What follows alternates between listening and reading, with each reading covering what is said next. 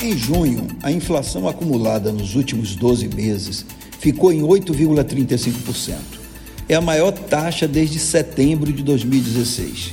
E há sinais de que essa inflação vai acelerar, mesmo com os aumentos na taxa de juros. Os sinais são claros. Os combustíveis estão entre os itens que mais tiveram alta nos preços nos últimos 12 meses. E esse tipo de inflação se dissemina por todos os preços da economia. O aumento do preço da energia também vai se disseminar e ser repassado a todos os preços.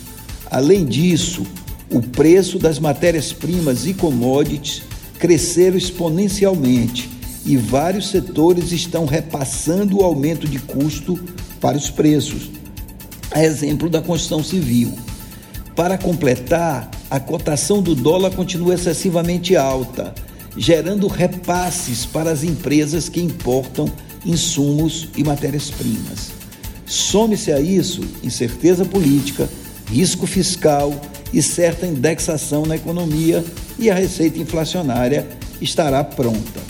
O Banco Central está agindo corretamente ao aumentar a taxa de juros, mas essa correção é lenta e seus efeitos são graduais, de modo que é possível que o Brasil chegue ao final do ano com uma inflação que seja o dobro da meta.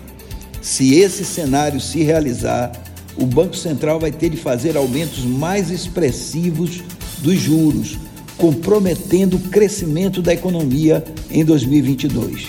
O ministro Paulo Guedes precisa dar mais atenção ao surto inflacionário antes que ele se dissemine por toda a economia.